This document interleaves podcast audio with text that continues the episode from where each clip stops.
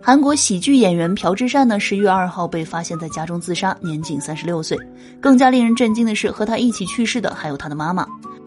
据韩媒报道，警署透露呢，警方在朴智善和母亲的死亡现场发现了可能是朴母写的遗书性质的便条，但很难公开遗书的内容。此外呢，朴智善与母亲被发现时呢，没有发现外伤，警方呢认为他杀的可能性非常小。那为了查明突然去世的朴智善的死因，警方决定尸检。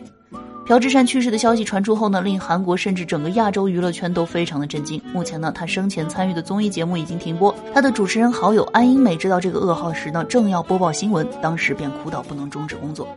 那作为这样一个为他人带去快乐的人离开呢，真的只能说很惋惜了。所以，所以生活不易啊，大家呢真的是要且行且珍惜。